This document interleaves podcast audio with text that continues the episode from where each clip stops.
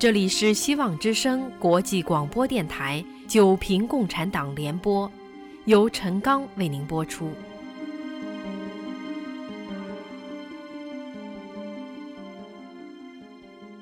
大纪元系列社论：九评共产党，九评之三，评中国共产党的暴政。前言提到暴政，中国人往往会联想到秦始皇的苛政与焚书坑儒。秦始皇借天下之资财以奉其政的苛疾暴虐，集中表现在四个方面：征敛无度，赋税奇重，好大喜功，滥用民力。严刑峻法，邻里连坐，钳制思想，焚书坑儒。秦朝统治中国时，全国约有一千万人口，秦王朝竟征用了两百万人为役。秦始皇进而把严刑峻法施于思想领域，大肆禁锢思想自由，曾将非议朝政的儒生方士杀之千余。与狼虎之秦相比，共产党的暴虐有过之而无不及。人所共知，共产党的哲学是斗争的哲学，共产党的统治也是建立在一系列对内对外的阶级斗争、路线斗争、思想斗争之上。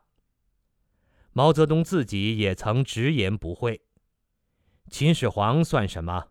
他坑了四百六十个儒。”我们坑了四万六千个儒，有人骂我们是独裁统治，是秦始皇，我们一概承认，合乎实际。可惜的是，你们说的还不够，还得要我们加以补充。让我们来回忆一下，中国在共产党统治之下步履艰难走过的五十五年。看一看中国共产党在夺取政权之后是怎样利用政府机制，以阶级斗争为纲领来实行阶级灭绝，以暴力革命做工具来实行恐怖统治的。他杀人与诛心并用，镇压共产党之外的一切信仰，粉墨登场，为共产党在中国的造神运动拉开了大幕。根据共产党的阶级斗争理论和暴力革命学说，不断的消灭不同范围和群体中的异己分子，同时，用斗争加欺骗的手段强迫全国人民成为他暴虐统治下的顺民。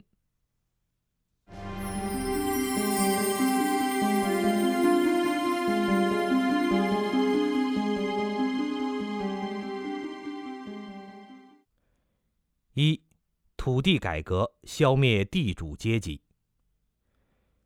建国仅三个月，共产党就着手在全国全面开展土地改革，用“耕者有其田”的口号，鼓动无田的农民斗争有田的农民，鼓励放纵人性中自私自利、为所欲为、不讲道德的一面，同时，在土地改革总路线中。明确提出消灭地主阶级，在农村广泛划分阶级，定设成分，给全国不下两千万人戴上地富反坏的帽子，使他们成为在中国社会备受歧视、打击、没有公民权利的贱民。与此同时，随着土地改革深入到边远地区和少数民族。共产党的党组织也迅速扩大，发展到乡有党委，村有支部，党支部上呈下达党的旨意。他们往往是冲在阶级斗争的第一线，挑动农民斗争地主，致使近十万地主丧生。更有地区对地主实行满门抄斩，以达到灭绝其阶级，连妇女儿童也不能幸免。在这期间，共产党在全国农村掀起了第一轮“毛主席是人民的大救星，只有共产党才能救中国”的宣传。土地改革中，不劳而获、强取豪夺、为所欲为的政策使农民得到实惠。也有不少贫苦农民对共产党感恩戴德，因而接受了“共产党是为人民”的说法。对于分得土地的农民来讲，“耕者有其田”的好景并不长久。不到两年，共产党就开始了一系列强加在农民身上的运动：互助组、初级社、高级社、人民公社。在批判小脚女人的紧锣密鼓中，年年加码，要农民跑步进入社会主义，在全国实行粮棉油统购统销，把全国主要农业产品排斥在市场交流之外，更增加了户籍制度，不许农民进城工作居住，有农村户口的人不能去国家粮店买粮。子女也不能进城上学，农民的子女只能再做农民。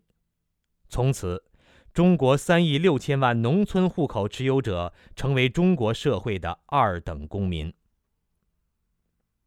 直到改革的年代，一部分人先富起来了，但九亿农民除了在家庭承包制取代人民公社的最初五年，收入有所提高。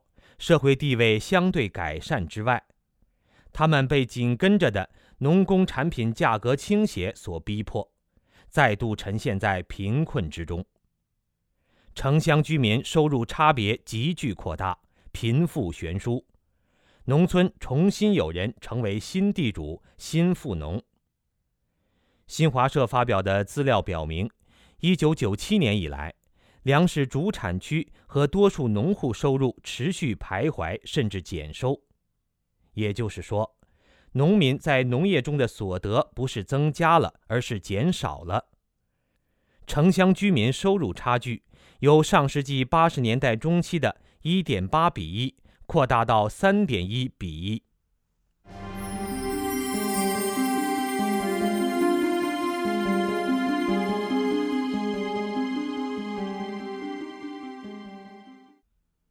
二，工商改造消灭资产阶级。另一个要被共产党消灭的阶级是城乡的民族资产阶级。在工商改造中，共产党宣称，资产阶级与工人阶级有本质的不同，即一是剥削阶级，一是不剥削和反剥削的阶级。资产阶级的剥削是与生俱来、至死方休，只能消灭，不能改造。在此前提下，对资本家和商人的改造中，就更加重了杀人与诛心并用。其原则还是顺者昌，逆者亡。你如果上交资产并表示拥护共产党，则定为人民内部矛盾。你如果有反感、有怨言，则化为反革命，成为国家的专政对象。在工商改造的腥风血雨中，资本家、业主、商贩，通通上交了他们的资产，其中有不少不堪屈辱而轻生的。当时在上海任市长的陈毅就曾每天询问：“今天又有多少空降兵？”指那一天又有多少资本家跳楼自杀？这样，在几年内，共产党就在中国全面取消了私有制。在土改和工商改造的同时，共产党发动了镇反思想改造，打倒高岗饶漱石反党集团，清查胡风反革命集团。三反、五反、肃反等一系列的全国大规模整人运动。每次运动，共产党都动用他所掌握的政府机制，连同党委、总支、支部，凡三人则成一战斗堡垒，深入乡村街道，无处不在，无事不管。这种从战争年代带过来的支部建在连队上的网络式控制结构。在后来一系列的政治运动中，一直起着关键的作用。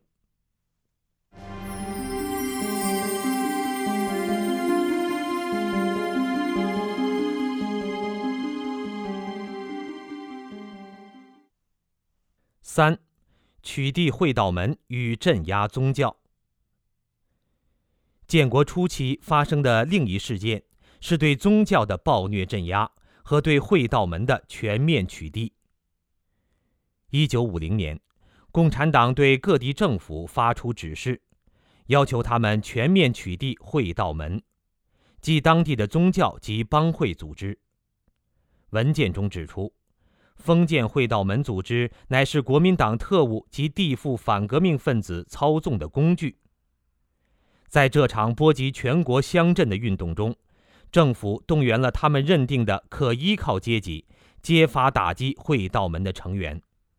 各级政府参与解散迷信组织，诸如基督教、天主教、道教，特别是一贯道、佛教等组织，要求这些教会、佛堂、帮派的成员到政府登记并悔过自新，如不按期登记。一经查明，定予严惩。一九五一年，政府明文颁布，对继续会道门活动者处以死刑或无期徒刑。这次运动打击了广大信神向善、遵纪守法的普通老百姓。据不完全统计，共有不下三百万教徒、帮会成员被抓被杀。在广大的城镇乡村，几乎每户都遭到盘查，连农民供的灶王爷也被砸碎。在杀人的同时，更进一步确立了只有共产党的思想体系才是唯一合法的思想体系，只有共产主义才是唯一合法的信仰。从此以后，便有了所谓的爱国信徒。只有做了爱国信徒，才能受到国家宪法的保护。实际上，无论老百姓信的是什么教，标准只有一个，就是要在行为上服从党的指挥，承认共产党是高于一切教会的。你信基督教，那共产党就是上帝的上帝；你信佛教，那共产党则是佛祖的佛祖。讲到回教，共产党就是真主的真主；讲到活佛，共产党就要批准谁来做活佛。说到底，党需要你说什么，你就得说什么；党需要你做什么，你就得做什么。教徒们要高举你们各自的信仰，去遵行党的旨意。如果不这么做，就成为打击专政的对象。有两万多名基督徒对中国二十二个省、两百零七个大小城市的五十六万名家庭教会基督徒进行了走访调查，证实在家庭教会信徒中有十三万人被监视居住。仅在一九五七年之前，就有一万一千多名教徒被杀，大量教徒被任意拘捕或被勒索性罚款。至此。共产党在中国消灭了地主阶级、资产阶级，迫害了广大城乡敬神守法的人民，而建立了共产党一教统天下的根基。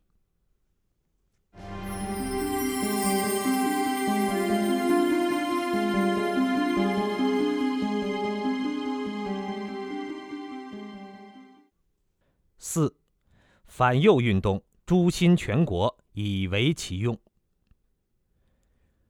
一九五六年，一批匈牙利知识分子组织了裴多菲俱乐部，被苏联出兵镇压，称为匈牙利事件。毛泽东引以为戒。一九五七年，共产党在中国使用了“百花齐放，百家争鸣”的口号，号召中国的知识分子和群众帮助共产党整风，其意在于把他们中的反党分子诱骗出来。毛泽东在一九五七年初给各省党委书记的信中表露出借鸣放和整风引蛇出洞的意思。当时有几句鼓励人们鸣放的说辞，叫做“不揪辫子，不打棍子，不戴帽子，绝不秋后算账”。结果，一场反右斗争划定了五十五万名右派分子，二十七万人失去公职。二十三万被定为中右分子和反党、反社会主义分子。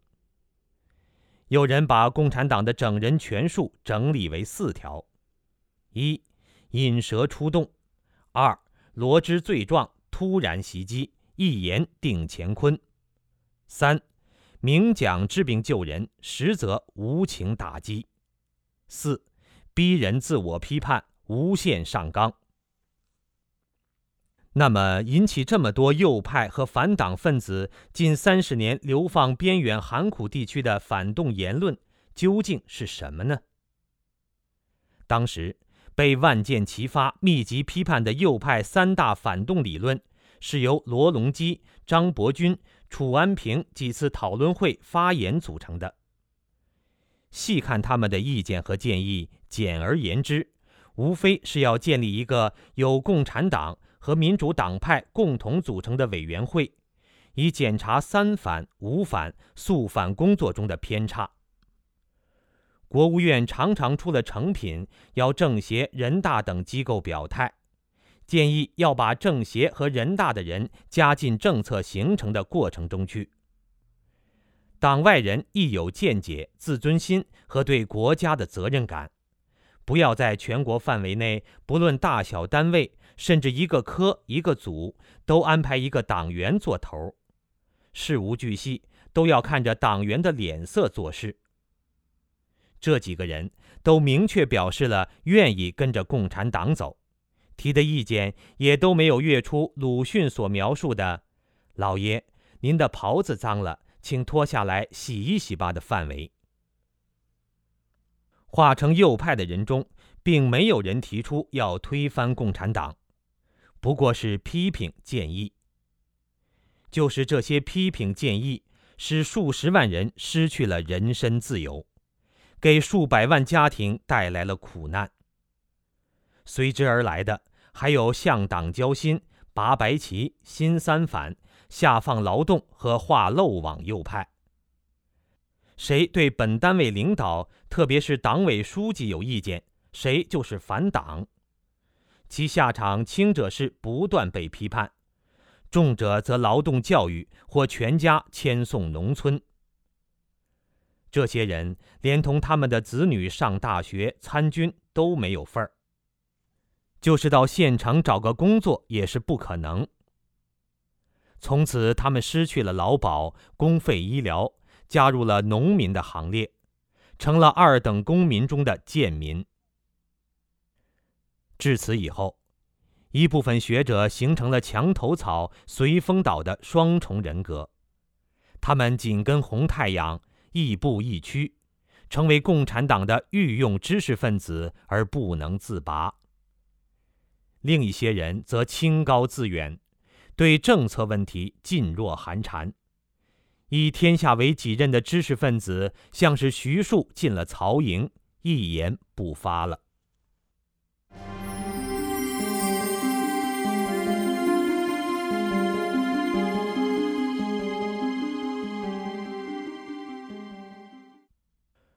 五，大跃进指鹿为马，以示其中。反右之后，中国进入了恐惧事实的状态，听假话、说假话、做假事、逃避事实、歪曲事实，成为世风。大跃进便是一次全国集体编造谎言的大爆发。人们在共产党的邪灵引导下，做出了许多荒诞不经的蠢事。说谎者和受骗者同样自欺欺人。在这场谎言与迂行的闹剧中，共产党强制地把他的暴虐邪气植入了全国人民的精神境界。人们高唱着“我就是玉皇，我就是龙王”，喝令三山五岭开道。我来了的跃进歌谣，实施着亩产万斤、钢产翻番、十年超英、十五年赶美的荒诞计划，轰轰烈烈，经年不醒，直到大饥荒席卷中国，饿殍遍野，民不聊生。在一九五九年的庐山会议上，与会者谁不知道彭德怀的意见是正确的？谁不知道毛泽东的大跃进是荒唐专断的？但拥护不拥护毛泽东的路线是忠与奸、生与死的界限。当初赵高指鹿为马，并非不知何为鹿、何为马，而是为了左右舆论、结党谋私，让天下人盲目服从而不敢略有争议。最后，彭德怀本人。也不得不违心的在打倒彭德怀的决议上签了字。正如邓小平在文化革命后期不情愿的保证永不翻案一样。由于人类社会总要靠已有的经验来认识世界、拓展思维，而共产党使人们对整个社会的经验教训所知甚少，再加官方公共媒体的封闭消息。人们判断是非的能力日渐低下，下一代人对前一次运动中慷慨歌艳式的有识之士的理念、理想和经验完全无知，只能靠零星的片段来了解历史并判断新的事物，自以为正确无误，其实谬之千里。共产党的愚民政策就是靠了这种方式而大行其道。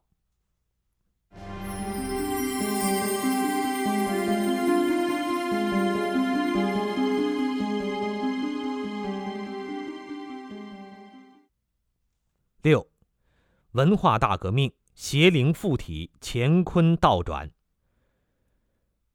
文化革命是共产党邪灵附体全中国的一次大表演。一九六六年，中国大地上掀起了又一股暴虐狂潮，红色恐怖的狂风咆哮，如发疯孽龙脱缰野马，群山为之震撼。江河为之胆寒。作家秦牧曾这样描述中国的文化大革命：这真是空前的一场浩劫。多少百万人连坐困顿，多少百万人含恨以终，多少家庭分崩离析，多少少年儿童变成了流氓恶棍，多少书籍被付之一炬。多少名胜古迹横遭破坏，多少先贤坟墓被挖掉，多少罪恶假革命之名已进行。据专家们的保守估计，文化大革命中非正常死亡者达七百七十三万人。人们对文化革命中的暴力和屠杀，往往有一种错觉。觉得这些大都是在无政府状态下由造反运动形成的，杀人者也都是红卫兵造反派。但根据中国出版的数千册县志所提供的资料，文革中死人最多的时期不是红卫兵造反有理，中央各级政府处于瘫痪的1966年底，也不是造反派武斗正盛的1967年。而是各级革命委员会已建立，毛泽东恢复了对国家机制全面控制的1968年。在全国著名大屠杀案件中，滥施暴力、血腥杀伐的大多是政府控制的军队、武装民兵和各级党员骨干。从下面这几个例子中，我们可以看到。文革中的暴行并非红卫兵造反派的一时过激行为，而是共产党和地方政权的既定决策。文革时期的领导人与各级权力机构对暴政的直接指挥和参与，常常被掩盖起来而不为人知。一九六六年八月，北京红卫兵以遣返为名。把历次运动中化为地富反坏右的北京市居民强行赶出北京，押往农村。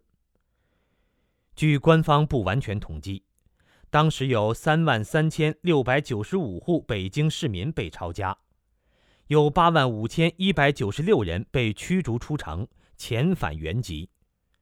此风很快在全国各大城市蔓延，多达四十万城市居民被遣返到农村。连有地主成分的共产党高级干部的父母也未能幸免。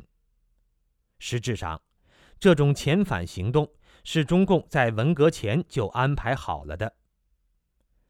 彭真任北京市长时就说过，要把北京居民成分纯净为玻璃板、水晶石，即把成分不好的市民全部赶出北京。一九六六年五月。毛泽东发出保卫首都的指示，成立了以叶剑英、杨成武和谢福治为首的首都工作组。这个工作组的任务之一，就是通过公安局大规模遣返成分不好的居民。如此就不难理解，为什么红卫兵对超过百分之二的北京市居民抄家遣返，不但未被政府阻止，相反还得到市区公安局。和街道派出所的大力支持。当时的公安部长谢福治曾要求公安干警不要去阻拦红卫兵，要为红卫兵当参谋，提供情报。红卫兵不过是被当局所用。到了一九六六年底，这些红卫兵也被共产党抛弃，不少人被宣布为联动分子而入狱，其他的。随大批知识青年被送到乡下参加劳动，改造思想。当时主持遣返活动的西城红卫兵组织，就是在共产党领导人的亲自关怀下成立的。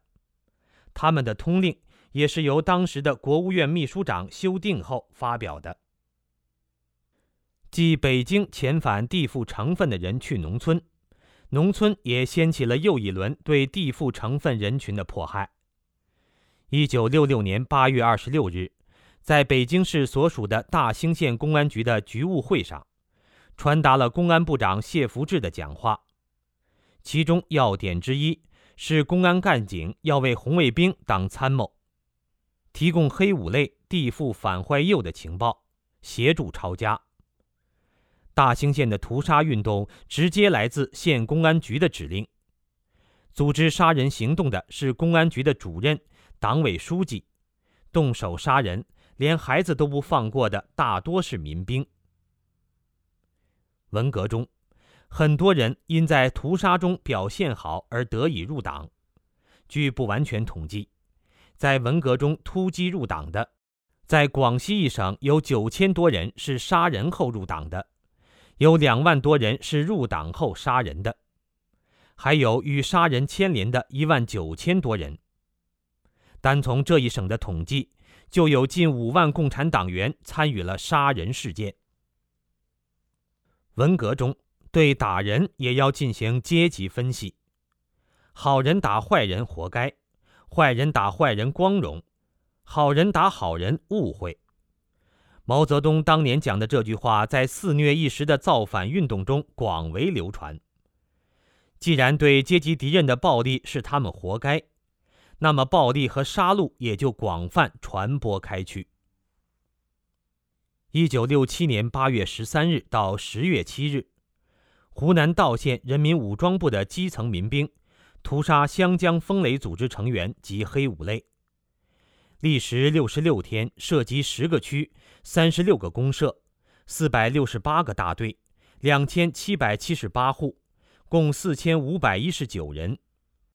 全地区十个县共死九千零九十三人，其中地富反坏占百分之三十八，地富子女占百分之四十四。被杀人中，年纪最大的七十八岁，最小的才十天。这仅仅是文革暴行中一个地区的一个事件。在一九六八年初，革委会成立后的清查阶级队伍运动中。内蒙古清查内人党制造了三十五万余人被杀的血案。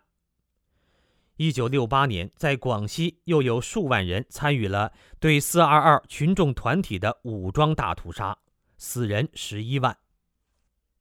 由此可见，文革中的暴力屠杀首案大案，全是国家机器的行为，是共产党领导人纵容和利用暴力迫害残杀百姓。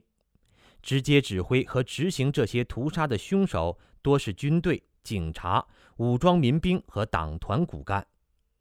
如果说土改是为了土地而依靠农民打地主，工商改造是为了资产而依靠工人打资本家，反右是为了让知识分子缄口，那么文化革命中这种你斗我，我斗你，并无哪个阶级是可依靠的。即便你是共产党依靠过的工人、农民，只要观点不一致，就可以杀你。这究竟是为了什么？这就是为了造就共产党一教统天下的大事。不光统治国家，还要统治每一个人的思想。文化革命是共产党毛泽东的造神运动登峰造极，一定要以毛泽东的理论独裁一切。置一人之思想于亿万人脑中，空前绝后的是，文化大革命不规定有什么事情是不能做的，而是什么可以做，要怎样去做，而除此之外，什么都不能做，不能想。文革中，全国人民实行着宗教崇拜一样的早请示晚汇报，每天数次敬祝毛主席万寿无疆，早晚两次政治祷告。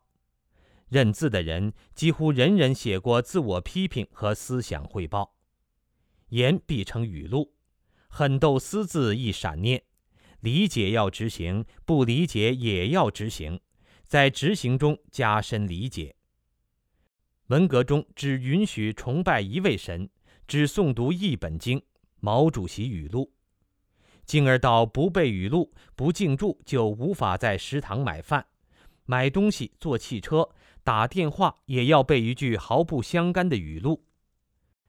人们在做这些事的时候，或狂热兴奋，或麻木不仁，已经完全被罩在共产党的邪灵之下。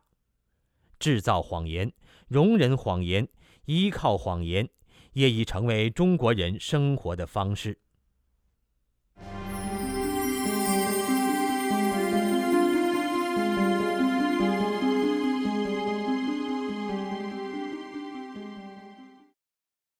七，改革开放暴虐未变，与时俱进。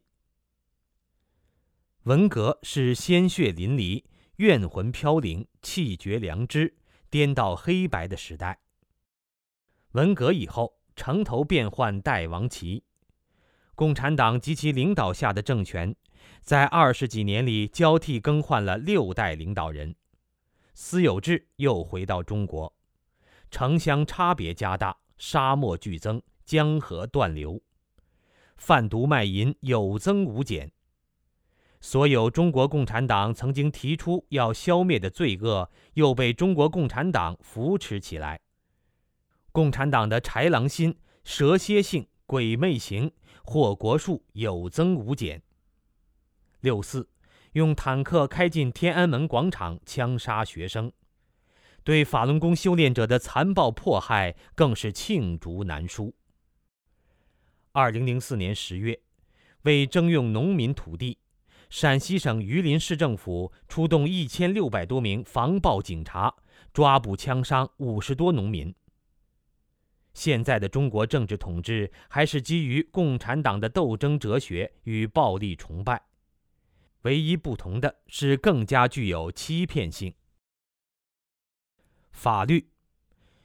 由于共产党政权不断的人为制造斗争，把大批的人打成反革命分子、反社会主义分子、坏分子及邪教徒，共产党独裁专制集团和各种人民团体之间产生了尖锐冲突。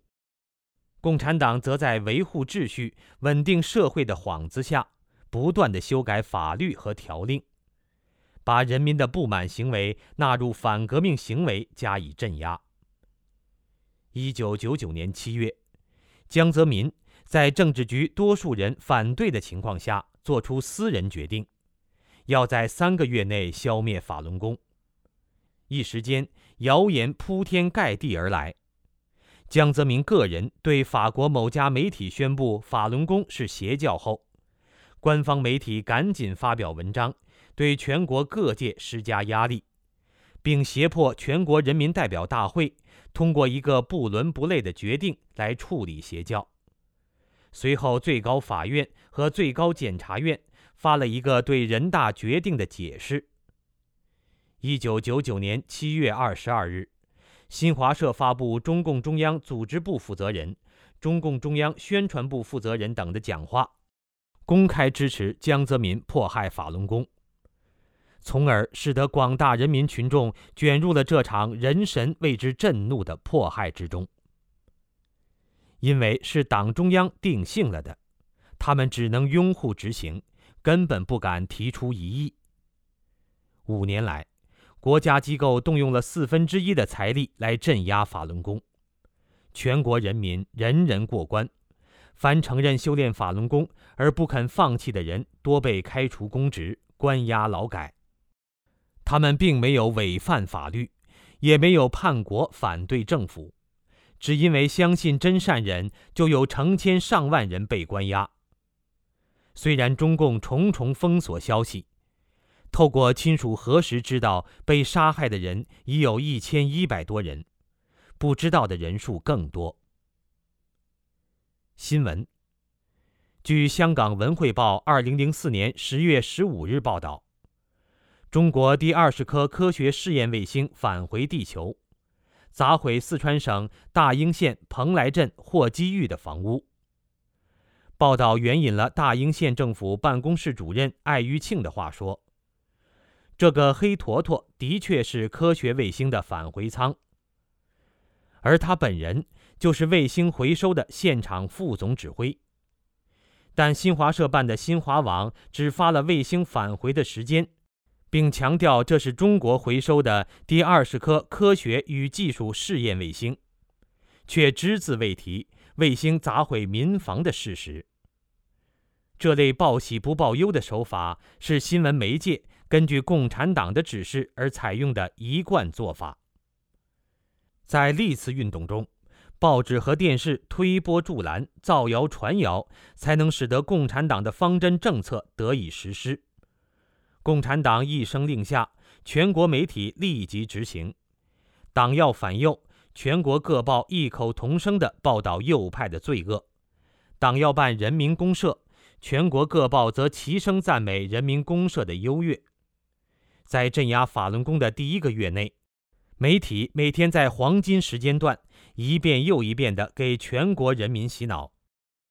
自此以后。江泽民动用一切大众传播媒体，不断编造宣传，使民众仇恨法轮功的自杀、杀人等假新闻、假事件。其中导演的天安门自焚假案，被国际教育发展组织指责为政府带头欺骗民众的行为。在这五年里，中国国内没有一份报纸、没有一个电视台报道过法轮功的真实情况。人们对新闻报道作假已见怪不怪。新华社资深记者自己也说：“新华社的报道那怎么能相信呢？”民间更是把中国的新闻机构形容为共产党的一条狗。有民谣唱道：“他是党的一条狗，守在党的大门口，让他咬谁就咬谁，让咬几口咬几口。”教育，教育是用来统治人民的另一副枷锁。教育本来是用来培养知识分子的，而知识是由知和识两部分构成。知指信息资料，对传统文化及时事的了解；识指对所知的东西进行分析、研究、批判、再创造，即产生精神的过程。有知无识是书呆子，而不是真正被称为是社会良心的知识分子。这就是为什么中国历来崇尚有识之士，而不是有知之士的原因。在共产党的统治下，中国知识分子有知无识者、有知不敢识者比比皆是。学校对学生的培养，也是要他们知其不可为而不为之。近年来，学校都设置了政治课、党史，并沿用统一教材。教师并不相信教科书上的一些内容，但迫于纪律，大讲违心之话。学生也并不相信教科书和老师讲的内容，但是还得死记硬背，以应付考试。在中学生、大学生期末考试、升学考试的试题中，就出现过批判法轮功的题目。背不出标准答案的学生，则无法得到高分，进入好的高校。如果学生说真话，则马上开除学籍，取消升学资格。在民众教育中，由于报纸文件的影响，许多耳熟能详、家喻户晓的话，例如“凡是敌人反对的，我们就要拥护；凡是敌人拥护的，我们就要反对”等语录，作为真理流毒甚广，潜移默化，替代了人们的向善之心及以和为贵的伦理道德。二零零四年。中国咨询中心统计分析了大陆新浪网进行的一项调查，分析结果有百分之八十二点六的中国青年赞同在战争中虐待妇孺和战俘。这个结果出人意料，但也反映了中国民众，尤其是青年一代对传统文化的仁政人性缺乏最起码的了解。二零零四年九月十一日。苏州一歹徒狂砍二十八名儿童。九月二十日，山东一男子在一所小学砍伤二十五名小学生。更有小学为了创收，让教师强迫小学生手工制造鞭炮为学校集资，而造成爆炸伤人的事件。贯彻执行政策，在共产党的领导下。政策的执行往往采用了强迫、威吓的手段。政治标语就是这种手段之一。长期以来，共产党政权把贴标语的数量列为政绩的一个标准。在文革期间，北京城一夜之间变成布满标语的红海洋，打倒党内走资本主义道路的当权派比比皆是。到了乡村。则简写为“打倒当权派”。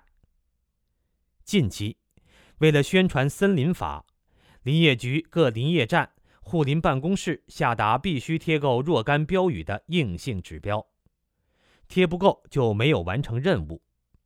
结果，基层的政府单位就贴出大量的标语，如“谁烧山谁坐牢”。在中国近年的计划生育运动中，更有大量耸人听闻的标语，如“一人超生，全村结扎”，“宁添一座坟，不添一个人”，“该扎不扎，房倒屋塌”，“该留不留，收田牵牛”。更有违反人权、违反宪法的标语，如“今天不交税，明天牢里睡”。标语在本质上是一种传播手段。它的传播更具有直观性和重复性，因而常被中国政府用来表示政治动向、意志和号召。政治标语也可以被看作是政府对人民讲的话，而在这些宣传政策的标语中，不难看出他们所带有的暴力倾向和血腥气息。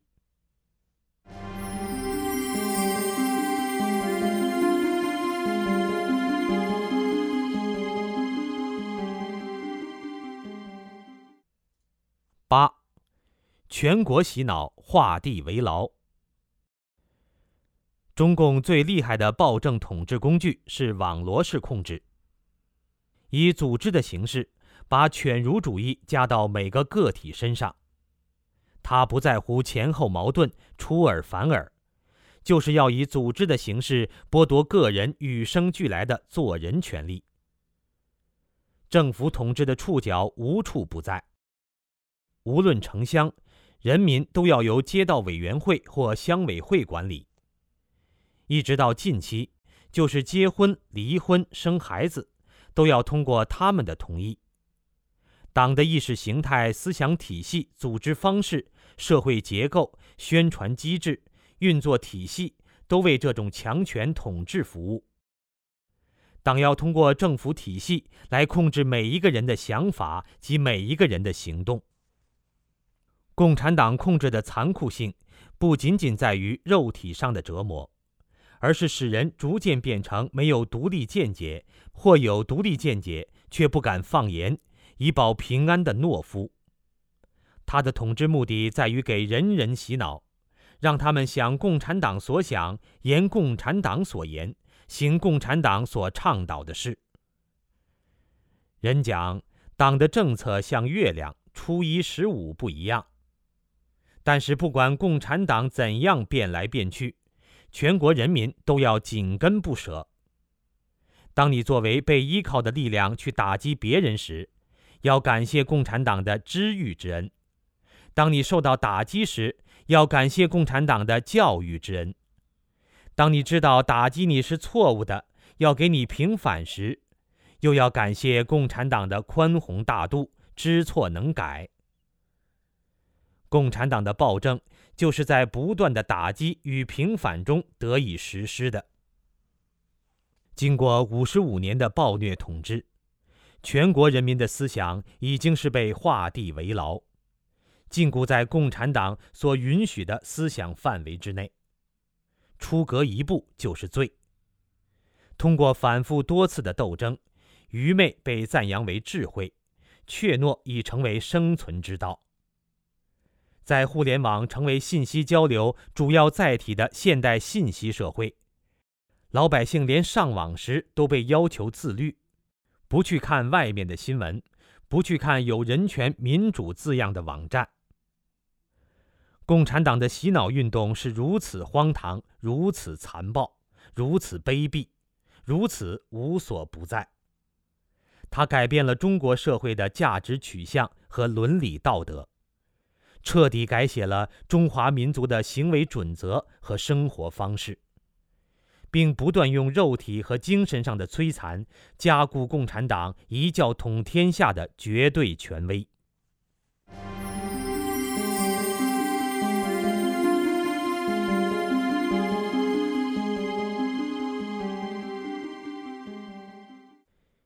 结语：综上所述。为什么共产党要年年斗、月月斗、日日斗，生命不息，斗争不止？为达到这一目的，不惜杀人，不惜破坏生态环境，不惜让中国大部分农民及城市居民长期生存在贫困之中呢？这是为了共产主义的理想吗？不是。共产主义的原则之一是铲除一切私有制。因为他认为私有制是一切罪恶的根源。共产党在夺取政权的初期，也曾试图全面铲除私有制。改革开放以来，私有制已经回到中国，宪法也规定保护私有财产。脱开共产党的障眼法，人们就能看清，五十五年来。共产党的统治不过是导演了一出财产再分配的人间闹剧，走了几个回合，最终把别人的资产变成了自己的私有财产而已。共产党的另一原则表明，他是工人阶级的先锋队，他的任务是消灭资产阶级。但现在，共产党的党章中已明文规定，资本家可以入党。共产党内部已无人再相信共产党和共产主义。名不正则言不顺，共产党如今只剩下一张皮，已无实质可言。那么，这样的长期斗争是为了保护党的队伍清廉纯洁吗？不是，共产党执政五十五年。如今，全国上下共产党的干部贪污受贿、妄行不法、误国害民，层出不穷。中国有大约两千万党政官员，近年来已查出有八百万官员因腐败犯罪被惩处。中国每年更有近一百万人上访状告那些还没有被查出的腐败分子。仅二零零四年一月至九月。中国国家外汇管理局对三十五家银行和四十一家企业的违规办理结汇业务进行立案查处，就查出违规结汇金额达一点二亿美元。据统计，近年来有不下四千名卷款私逃的共产党政府干部，偷盗的国家公款高达数百亿美元。那么，这样的斗争是为了提高人民的素质和觉悟，让大家关心国家大事吗？也不是。如今的中国物欲横流，人心不古，骗亲宰熟、抚养皆是。许多中国人对大是大非的问题不知不言或知而不言，不讲真心话，成了在中国平安生存下去的最基本素养。与此同时，民族主义的情绪一次又一次因空穴来风般的原因被煽动起来。中国人可以由政府组织到美国驻中国大使馆去扔石头，放火烧美国国旗。要么当顺民，要么当暴民，就是不能做有人权保证的公民。文化修养是提高素质的根本。中国立国数千年，孔孟之道给人们设定了礼仪纲纪：如一弃之，则人皆无主；是非不知所定，进退不知所守，是大乱之道也。共产党的斗争哲学就是为了制造大乱，且动乱不断，由此树立一党天下的教主地位，让一个党的思想统治全国人民，而政府机构、军队、报纸、电台都是共产党施行暴政的工具。共产党给中国带来的危害已是病入膏肓，它已在濒临消亡的边缘。它的解体已是不可避免了。有人认为，共产党政权的解体会使天下大乱，担心谁能代替共产党来统治中国。在中国五千年历史长河中，共产党五十五年的统治不过是过眼烟云。在这短暂的五十五年中，传统的信仰和价值观被共产党强力破坏。原有的伦理观念和社会体系被强制解体，人与人之间的关爱与和谐被扭曲成斗争与仇恨，对天地自然的敬畏与珍惜变成妄自尊大的人定胜天。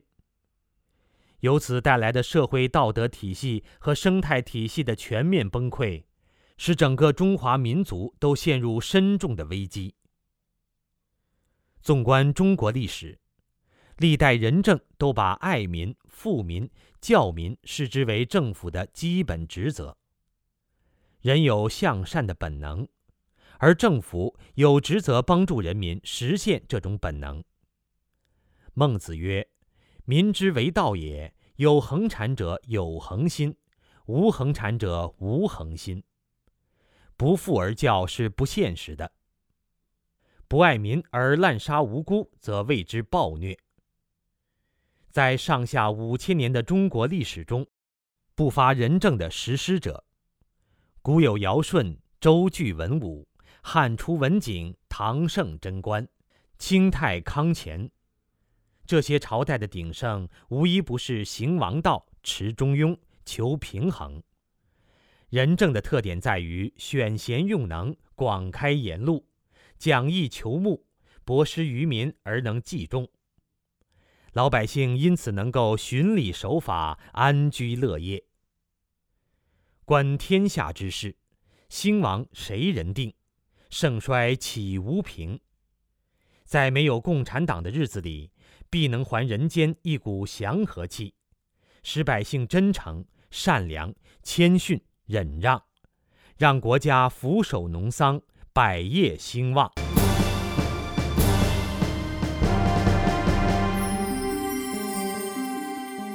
您刚才收听的是希望之声国际广播电台《九评共产党联播》，九评之三，评中国共产党的暴政，是由陈刚为您播出的。